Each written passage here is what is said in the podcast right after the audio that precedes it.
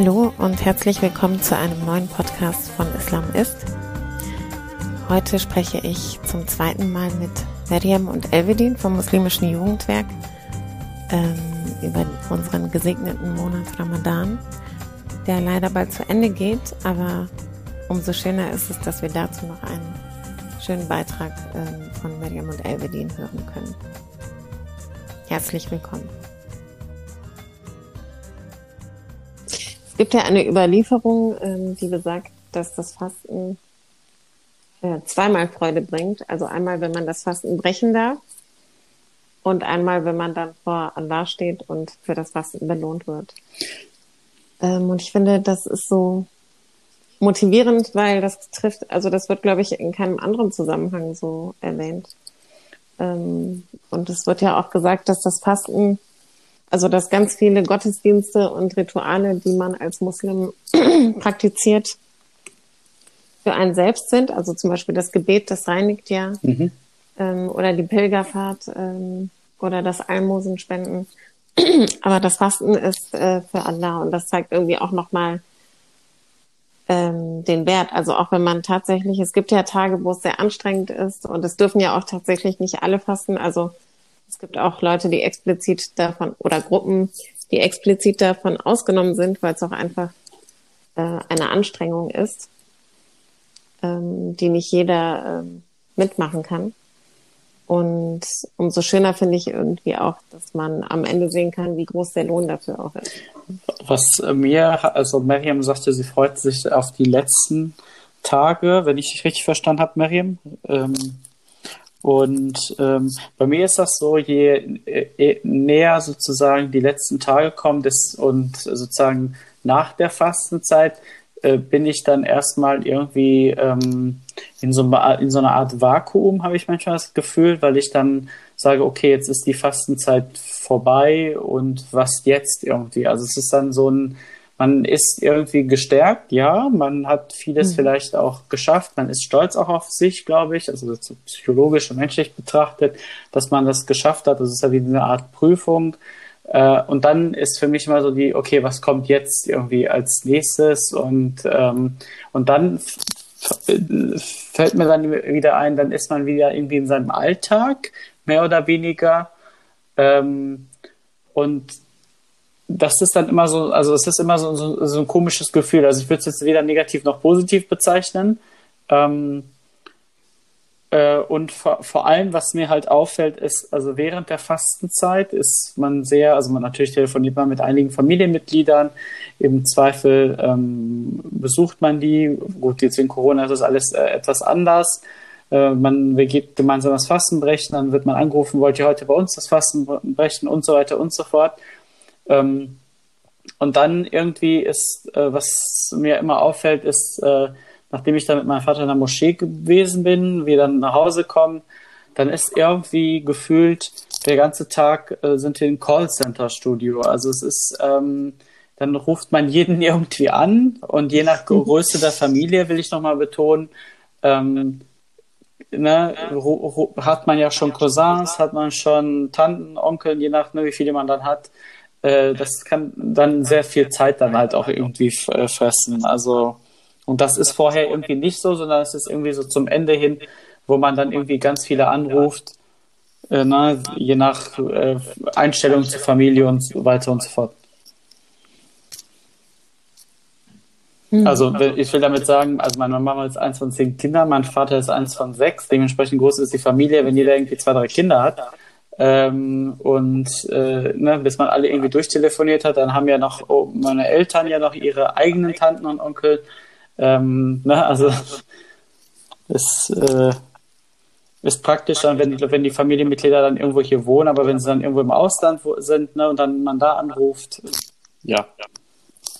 Kommt, führt das eine zum anderen. Ja, also ich glaube, ähm, was, was ihr beide auch erwähnt habt, ähm, um erst auf Elvedins Punkt zurückzukommen, man befasst sich automatisch mehr mit dem Schöpfer und ich finde, in solchen Zeiten wird einem umso bewusster, dass es eigentlich nur um ihn geht und gar nicht um uns. Und ich mhm. glaube, das führt auch letzten Endes dazu, dass gewisse Sichten geklärt werden. Also, dass man sich im Zuge des Reflektierens vom eigenen Bewusstsein, aber auch mit dem Verhalten anderer Menschen einfach insofern damit beschäftigt, ähm, kein Unrecht gegen sich selbst zu begehen, aber auch nicht gegen andere und vor allem nicht gegen den Schöpfer, der Barmherzigkeit und Gerechtigkeit sich selbst auferlegt hat. Und ich glaube, für uns ist es auch wichtig, diese, gerade diese Namen äh, und Werte zu verinnerlichen, weil das auch eine Form von ähm, Liberde ist, also barmherzig und gerecht zu sein. Und gerade in diesem Monat hat man, finde ich, die Möglichkeit, das nochmal äh, mit bestimmten Nuancen hervorzuheben. Äh, eben durch die Spendenfreudigkeit zum Beispiel, dass man Leute einlädt, die sonst äh, vielleicht allein sind, ähm, die vielleicht keinen Anschluss gefunden haben, dass man barmherzig gegenüber der Familie ist und die Familienbande pflegt. Ähm, und um nochmal auf Samers Punkt zurückzukommen, du hast ja den äh, Hadith erwähnt, in dem die Belohnung sowohl im Diesseits als auch im Jenseits fürs Fasten erwähnt wurde. Ähm, mhm. Und es ist in vielen prophetischen Dua der Fall, dass ähm, sowohl das Diesseits als auch das Jenseits erwähnt werden. Man soll also immer nach beidem streben. Beides ist erstrebenswert. Aber man ist dann halt nicht nur auf diese Welt begrenzt, sondern auf das, was einen danach noch erwartet. Ne? Und ich glaube, auch dafür ist dieser Monat sehr gut, weil man dann nochmal mit einer anderen Geschmacksnote einfach merkt, okay, das Leben ist bitter süß, aber die Süße kommt tatsächlich erst am Ende, ne? so wie das Iftar am Ende des Tages kommt, am Ende des Fastentages, äh, Eid, Eid al-Fitr auch am Ende des Ramadans kommt. Die Süße kommt immer am Ende und dafür muss man halt doch irgendwo was leisten. Ähm, selbst wenn es für einen äh, wie nichts wirkt. Also auf Essen und Trinken zu verzichten, ist für einige Menschen keine Leistung. Aber sie birgt nichtsdestotrotz eben durch diese Abstinenz nochmal ähm, eine andere Genugtuung am Ende, wenn man das dann doch nochmal bewusster für sich wahrnimmt. Ja, ich finde auch, ähm, das kann man, also irgendwie hat der Monat so eine Stimmung, die dafür sorgt, dass man das auch alles gerne macht ja. und dass es einem auch gar nicht so schwierig vorkommt. Ja. Und die findet man auch in keinem anderen Monat. Also ich finde auch, wenn man an anderen Tagen fastet freiwillig, ist das nicht das gleiche, wie wenn man weiß, dass im Ramadan ähm, viele Muslime fasten. Ja, ein Out-of-Context-Feeling. Äh, genau. genau. Ja. Und dass äh, der Lohn, äh, den man bekommt, also nach unserem Verständnis, in dem Monat, ja um ein Vielfaches größer mhm. ist als in den anderen Monaten. Und das macht es irgendwie alles so, äh, so einfach. Ja, das Motivationslevel steigt tatsächlich, weil man weiß, genau. äh, gewisse Tore sind für gewisse Wesen und Geschöpfe geschlossen. Gewisse Akte und Rituale werden ähm, mit einer höheren Intensität belohnt. Ähm, ich habe die Möglichkeit, selber von all dem Argwohn und der Wut und äh, was auch immer man als negativ äh, werten würde, zurückzutreten und ähm, wirklich wertungsfrei an Menschen und meine Umgebung heranzutreten und äh, mit der einzigen Wertung meinem Schöpfer gegenüberzutreten. Also es ist, es ist wirklich ähm, eine andere Form von, von Spiritualität und Ambiente, die da entsteht. Das ist auf jeden mhm. Fall so. Ja, ja, und man nimmt sich selbst auch nicht so wichtig. Nee, nee das stimmt. Also man hat auch, man hat auch gar keine Kraft dafür. nee, man will das aber auch wirklich nicht mehr. Irgendwann ist gut hier. nee, das stimmt. Ich meine, klar, es gibt echt Tage, die anstrengend sind, da ist man auch gereizt und vielleicht auch angreifbar. Aber ich finde grundsätzlich lässt man sich nicht so schnell auf Konflikte ein wie sonst weil man auch nicht unbedingt das Bedürfnis hat, sich sofort zu verteidigen oder in die mhm. Defensive zu gehen, mhm. ähm, sondern man denkt sich so, ja, okay, das war jetzt nicht schön, aber ja. Ja, man in diesem Monat spare ich mir da. Man tritt ähm, einen Schritt zurück. Ja. Ja. ja. Man betrachtet das auch mit einer großen Distanz. Ne? Also man sagt dann auch, okay, das bringt jetzt nichts, mich jetzt in diesem Monat äh, darüber aufzuregen. Aber es ist, glaube ich, von Situation zu Situation sehr unterschiedlich. Also ich glaube, es gibt schon Situationen, wo man mhm. sagt, nee, das kann ich jetzt nicht auf mich sitzen lassen, äh, unabhängig des Monats. Aber es gibt wahrscheinlich auch Situationen, wo man dann auch jetzt sagt, ja, komm, jetzt ist jetzt auch mal gut. Und äh, gehen wir mal weiter. Genau. Ja was, ja, was du noch gesagt hast, Evelyn, ähm, kommt was danach. kommt danach? Mhm. ich ich fand äh, so ein paar Jahre lang habe ich immer gedacht, oh, ich will noch nicht zurück ins echte Leben. Ja. Ich möchte noch ein bisschen im Ramadan bleiben. Und man irgendwie doch merkt, dass äh, der ganze Alltag kommt wieder auf, also fällt wieder auf einen mhm. zurück. Und man ist dann auch wieder mittendrin und man möchte sich ja auch was davon beibehalten, was man so aus dem Ramadan noch mitnimmt. Mhm. Und ähm, das ist aber auch wirklich schwer, muss ich sagen. Also es wäre ideal, wenn es von Ramadan bis zum nächsten Ramadan anhalten würde, aber man ist ja dann direkt wieder äh, so in Action und deswegen denke ich mir oft am Ende, oh, ich möchte gerne noch ein bisschen in diesem Monat bleiben. Ja, so spiritueller Urlaub. Genau. ja, man, man hat wirklich, also wenn man, ich glaube, aber das gilt grundsätzlich für Menschen, die sich ähm, vornehmen, bestimmte Zeiträume fokussierter zu nutzen, ähm, und Rituale aufzubauen. Ähm, man nimmt sich Urlaub von dem, was eigentlich entgegen unserer Natur passiert. Also unser Alltag ist, glaube ich, nicht ganz so natürlich mittlerweile, wenn man sich allein den Schlafrhythmus ansieht. Ähm, man sollte ja zum Beispiel schlafen, wenn es dunkel ist, aber viele stehen auf, wenn es dunkel ist, kurz vor der Dämmerung, weil sie auf den Job müssen oder weil sie ein Kind haben oder weil sie Pipi machen müssen und nicht zur Ruhe gekommen sind, alles Mögliche. Ähm, und da hat man einfach auch nochmal so für sich selber ein Ziel vor Augen ähm, und auch einen Ablauf. Ich glaube, Abläufe und Rituale fördern auch Sicherheit.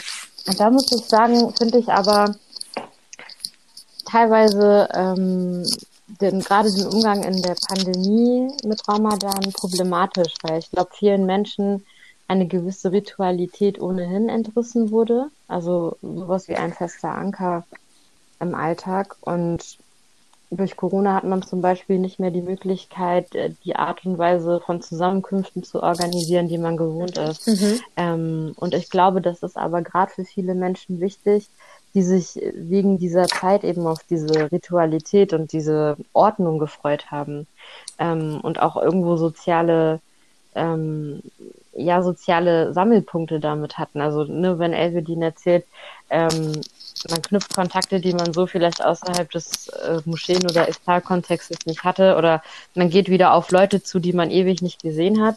Ähm, das fehlt dann immer wieder.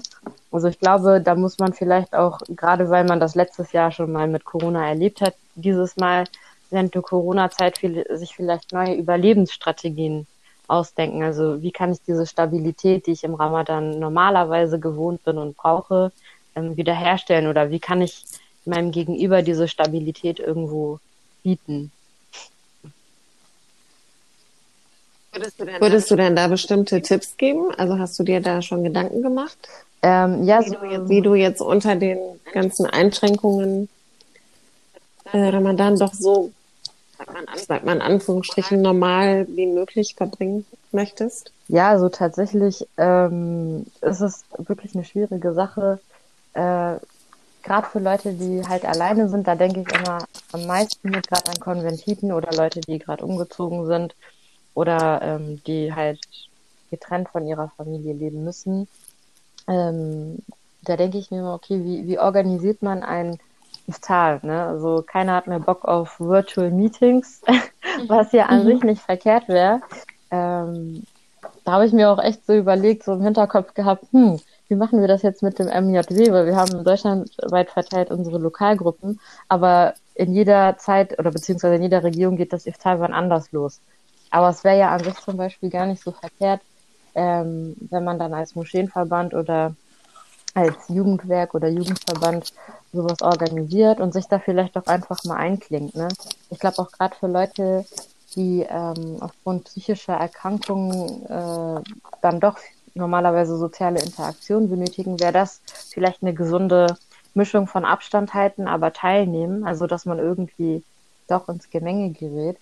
Ähm, und ich habe zwei, drei Freundinnen oder Bekannte eher, ähm, die würde ich dann auch regelmäßig anrufen, weil ich weiß, okay, an dem Tag sind die zum Beispiel alleine nach dem Feierabend, ich rufe mal durch und äh, wir telefonieren beim Essen sozusagen. Also einfach damit man so, ein, Mhm. so eine Art Gemeinschaftsgefühl zeugen kann. Also ich glaube, man kann schon irgendwo Mechanismen ähm, entwickeln, aber das bedarf halt viel Kommunikation und Planung.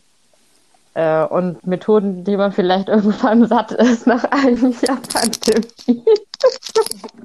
Auf jeden Fall. Also ich, also ich, ich, ich Äh, muss ja. da auf jeden Fall Miriam zustimmen.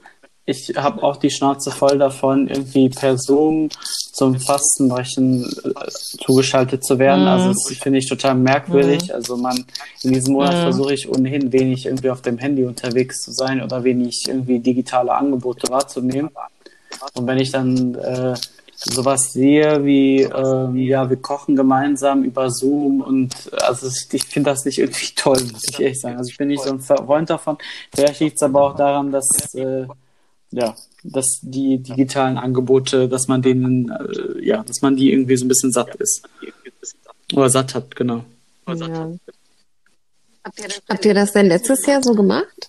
Nee, tatsächlich. Ich habe das auch nicht gemacht. Ich kenne ich kenn Freunde von mir, die das gemacht haben, die dann gesagt haben, so, wir schalten uns jetzt dazu und äh, machen ein Ja. gemeinsames Zoom-Iftar, ähm, wo jeder irgendwie äh, zeigt, was er gekocht hat. Finde ich so ein bisschen sehr infantil.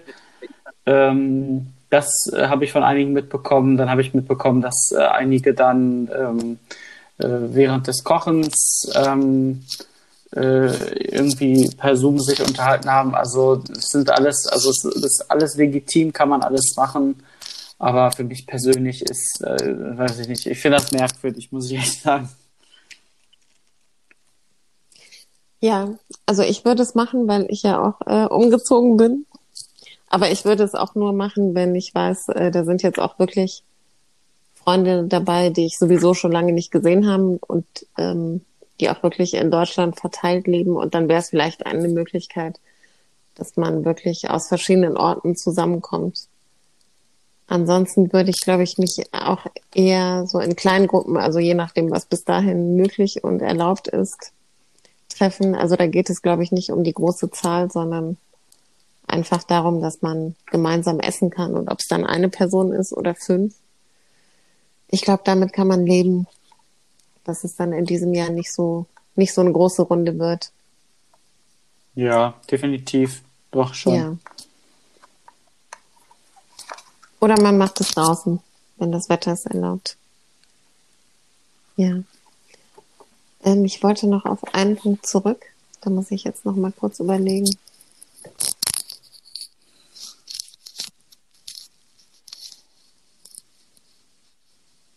Okay, das muss gleich, das muss dann rausgeschnitten werden. ähm, ja, genau. Ich wollte noch mal zum Punkt äh, Corona und Ramadan kommen. Mhm. Ähm, Also für mich, also hat für der mich hat der Monat, glaube ich, dieses Jahr tatsächlich nicht eine andere nicht eine andere Bedeutung, aber ich glaube, ich würde meinen Schwerpunkt auch so ein bisschen darauf legen, so ein bisschen aufzutanken in Hinblick auf diese, auf diesen Lockdown einfach, dass der einen ja doch sehr, mitgenommen hat. also doch sehr an einem gezerrt hat und Ja. Kräfte geraubt Ja. hat und dass man auch da wieder ein bisschen äh, zu Kräften kommt und sich denkt, das ist vielleicht auch eine Zeit, in der man ähm, möglicherweise auch geprüft wird und in der man vielleicht auch hoffen kann, dass es wieder bessere Zeiten gibt. Ja, also das, das Verhältnis zur Hoffnung, das ist halt auch immer so ein Problemfeld, finde ich, bei vielen. Ähm, also ich glaube, das klingt jetzt sehr konträr zu meinem eigentlichen Verständnis von Hoffnung, aber ich finde, Zuversicht ist immer die sicherere Variante, also die, die ähm, transparentere und vor allem auch die äh, stabilere. Äh, Hoffnung, Hoffnung hat immer sowas, ja, ähm, Schlaraffenlandartiges. Sentimental ist auf jeden Fall etwas. Zufall- Genau, genau, genau. Es ist, es ist sentimental. Es ist so die rosa Wolke, die es eigentlich nicht gibt. Es, sie ist schön und sie ist erstrebenswert und äh, füttert Optimismus auch, aber Zuversicht ist so, ey, das geht gut aus, koste es, was es wolle. Ähm, ich setze mir das Ziel und ich arbeite darauf hin und ähm, man hat halt so seine Ups und Downs. Man also der, ich glaube, der Gläubige und der Mensch generell ist wie die Strömung des Meeres und mal nähert man sich dem Festland und dann wird man auch wieder mitgerissen in die weiten Tiefen des Ozeans. Und ich glaube, es ist wichtig, dass man mit Zuversicht aufs Land zusteuert. Also, dass man irgendwie den Kurs hält, mal abkommt, aber dann auch wieder zurückfindet und nicht mit der Strömung wieder zurückgezogen wird. Und wenn man sein, sein Konzept von Hoffnung vielleicht gerade in diesen Tagen überdenkt und dann noch, noch mal die Hoffnung allein auf den Schöpfer setzt, aber mit Zuversicht den Weg geht, dann hat man, glaube ich, auch eine gesunde Mischung. Also dann wird man auch mhm. gerade von Enttäuschung vielleicht bewahrt, ähm, gerade wenn man diesen Aspekt der Prüfung auch mit hineinzieht und sagt, okay, ich habe dieses Jahr dies und jenes erlebt und jetzt muss es mal langsam ein Ende finden. Und bestimmt wird sich das ändern nach Ramadan, was ja auch ein guter Ansatzpunkt ist. Aber ich glaube, wenn man sich mehr damit beschäftigt, welche Schritte man geht, um bestimmte Prüfungen zu überstehen und wie man diese dann auch irgendwo spirituell und ähm, dann auch handlungsbasiert lösen kann, diese Prüfungen oder überstehen kann, ähm, hat man, glaube ich, auch ganz viel mitgenommen am Ende. Also, wenn ich das jetzt so richtig verstanden habe, was du eben erklärt hast. Mhm. Mhm.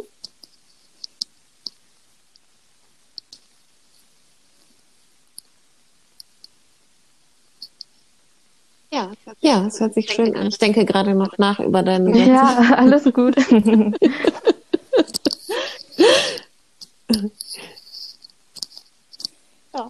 ja, da ist, auf jeden Fall was dran.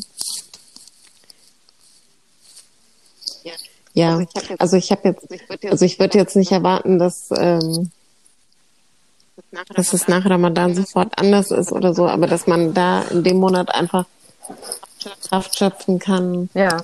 Ja, auch zu wissen, dass es weitergeht und dass es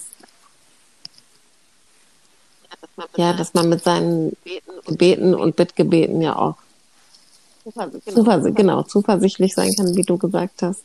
Ja, die, die, die, das, das Verlassen ähm, auf Allah ist, ist glaube ich, schon eine genau. wichtige Komponente, die man da sich da auch antrainieren kann, auf jeden Fall. Ja. Ja muss man aber, das muss man aber auch manchmal annehmen ja. können oder sich darauf einlassen ja, können. Das ist manchmal, manchmal ist man ja auch so ein bisschen verschlossen dem gegenüber, weil man. Der Mensch liebt das schnell Eintreffende, ja. Genau, genau. Es ist, es ist, aber das, es gibt ja auch einen ähm, Hadith vom Propheten Sallallahu in dem er sagt, dass äh, Allah die Tat am liebsten ist, die kontinuierlich und ähm, also die kontinuierlich äh, durchgeführt wird, ähm, so klein sie auch sein mag. Also da merkt man halt auch, wie wichtig äh, Rituale und Stabilität und Kontinuität vor allem haben. Mhm. Und ähm, dass es doch lange dauert, bis man vielleicht auch seine Erträge sieht, aber man sieht sie irgendwann. Also, da, da, da ist Hoffnung gar nicht mal so schlecht als Puffer. ja, das stimmt. Genau.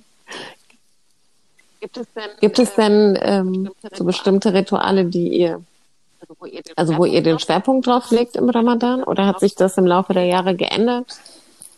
Oder ergibt glaub, sich das so innerhalb ich glaub, das des ist Monats? jedes Jahr ein wenig unterschiedlich. Ich glaube, wenn man jünger war, äh, mhm. da ging es wahrscheinlich echt darum, okay, man hat es geschafft, dass man äh, es ausgehalten hat, nicht zu essen und nicht zu trinken und dann sich irgendwie den, am Abend den Bauch vollzuschlagen. Mit der, mit der, mit, mir mit zunehmendem Alter werden natürlich andere Dinge wichtig. Ich glaube, das ist auch ganz wichtig, dass man es jetzt auch so erwähnt, weil das bei ganz vielen Menschen tatsächlich so der Fall ist. Also von außen ist ja die Wirkung so, so nach Motto, man verzichtet auf Essen und Trinken und geht ein wenig dann beten. Ähm, aber so ist es ja halt nicht. Und je älter ich geworden bin, äh, desto mehr und mehr hat man sich dann wahrscheinlich, kann ich das für alle sagen, äh, mit der Spiritualität dann äh, und mit dem Schöpfer sich auseinanderzusetzen, dass, da, dass man darauf mehr den Fokus legt und weniger darauf, was es heutzutage, was es am heutigen Abend äh, zu essen und zu trinken gibt. Das kann ich sagen. Was mir auch aufgefallen ist, man wird, äh, vielleicht ist es auch typisch entwicklungspsychologisch so, dass man mit vielen Menschen, dass man alles nicht, dass man Konflikte, die man vorher als Konflikte gesehen hat, nicht mehr so mit der Intensität wahrnimmt. Das ist auch was, was, was ich beobachte, dass ich bei ganz vielen Dingen sage, ach, schwamm drüber oder ach, ist jetzt auch egal. Ich glaube, das ist auch etwas, was im Ramadan äh, bei ganz vielen wahrscheinlich der Fall ist.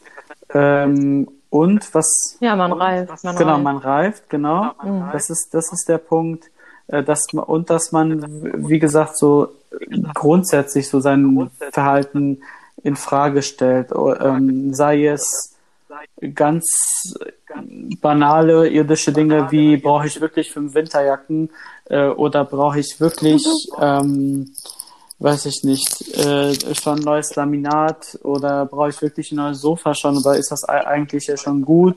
Vielleicht sollte ich bei manchen Produkten, die ich kaufe, darauf achten, dass sie dass das vielleicht Bioprodukte sind, Fairtrade, vielleicht sollte ich häufiger spenden. Äh, wo kann ich spenden? Also ich glaube, dass äh, eher solche Themen dann äh, ähm, ja, dass man darauf dann den Fokus ja, legt, also auf Themen wie Solidarität, Solidarität Empathie, ähm, und mehr Spiritualität. Ja, man lernt nicht mehr auf mhm. ganz so vielen Hochzeiten zu tanzen, das stimmt. Ja. Das, ja. das ist auch der Fall. Also gerade was diesen Spendenaspekt angeht, ähm, finde ich, sind, sind so viele Sachen im eigenen Umfeld, mit denen man ähm, was bewirken könnte oder bei denen man sich beteiligen könnte, die durch große Kampagnen untergehen. Ne? Also ich glaube, es ist legitim für äh, bereits etablierte Projekte was zu tun, aber man kann äh, immer mal wieder irgendwem unter die Arme greifen. Und das unterschätzt man. Und es heißt ja nicht umsonst, dass Allah Ta'ala demjenigen die Lasten nimmt, der seinem Bruder die Lasten genommen hat oder dass der Mensch am nützlichsten ist, der der Schöpfung am nützlichsten ist. Also ich glaube, man unterschätzt manchmal ähm, kleine Beiträge, die man in seinem unmittelbaren Umfeld leisten kann. Ne? Und sei es, wie Elvedin sagt, äh, ein empathischer Satz oder ein Streit, auf den man nicht eingeht oder ähm, vielleicht ein Mensch, dem man doch irgendwo ein Lächeln schenkt. Also es sind viele Kleinigkeiten, die doch einen Unterschied machen können und ähm, das sind auch alles Rituale. Man, man unterschätzt das manchmal, das sind auch alles Rituale, die man durchaus in den Alltag einbauen kann. Es, es gab mal eine Reportage über eine Frau in Indonesien, meine ich, und die hat jeden Tag aufgeschrieben, was sie gemacht hat. Und für uns ist es vielleicht andersrum auch möglich, so eine To-Do-Liste aufzustellen. Also was will ich heute erledigt haben und ähm, was könnte ich dann halt bis Ende Ramadan schaffen? Was könnte ich bis Ende Ramadan alles gespendet haben oder ähm, was könnte ich bis Ende Ramadan dann gelesen haben, wenn ich wie Elvedin lesen würde? ja, ich meine, solange man das alles für den Schöpfer tut, ähm, hat es doch einen positiven Effekt und man gewöhnt sich das doch an, weil man denkt, okay, ich bin einerseits mit mir selbst zufrieden, aber ich weiß, er wird auch irgendwo mit mir zufrieden sein, weil ich es für ihn getan habe. Mhm. Also das ist, glaube ich, auch ein schöner Side-Effekt, den man hat, wenn man sich darauf einlässt. Ja. Ja, ich denke Gemeinschaft und ähm, sich, gegenseitig, sich gegenseitig Gutes tun, das ist ja eigentlich auch das, was Ramadan ausmacht. Mhm. Also, abgesehen, also abgesehen vom Fasten, das Fastenbrechen wird ja in der Regel jetzt, ähm, in der Gemeinschaft jenseits von Corona ja äh, in der Gemeinschaft verbracht und die Gebete, die man in der Moschee verbringt, werden ja auch, also beziehungsweise das Essen findet ja oft auch in der Moschee mhm. statt und dann wird zusammen gebetet und dann wird ja bis in die Nacht noch. Ich glaube, man muss sich dieses Jahr auch den Privilegien bewusst sein. Also wer eine Familie hat, ob das jetzt mhm. Kinder mhm. und der Partner ist oder ob man noch als Jugendlicher bei den Eltern noch wohnt und mit Bruder und Schwester ähm, da sollte man sich auf jeden Fall bewusst sein, man, man hat wirklich dieses Jahr und auch letztes Jahr ein Privileg gehabt, dass man noch ein ja. Gefühl von Gemeinschaft haben konnte. Aber ich kenne auch ja. einen guten Kumpel von mir, der äh, ist alleine. Also der ist, äh, der kann nicht mit seiner Familie oder mit anderen Leuten irgendwie das Fasten brechen mhm. gemeinsam begehen. Gut, jetzt nach mhm. Regeln ist das immer natürlich was anderes. Dann kann man sich vielleicht mit ein, zwei Personen treffen, dann geht das aber auch nicht mehr. Ähm, je nach, ne, wie die Corona-Regeln es zulassen. Also da muss man sich wirklich dieses Jahr sich diesen, Privile diesen Privilegien bewusst machen. Ja, und dankbar und sein. Definitiv mhm. dankbar sein, genau. Ja, ja. Liebe Miriam, lieber Elvedin, das war wirklich ein sehr schönes Gespräch mit euch. Ich hoffe, ähm, ihr habt noch schöne letzte Ramadan-Tage und geht auch mit einem positiven und guten Gefühl aus diesem Monat raus. Das gleiche wünsche ich euch da draußen. Bis bald. Verlängert.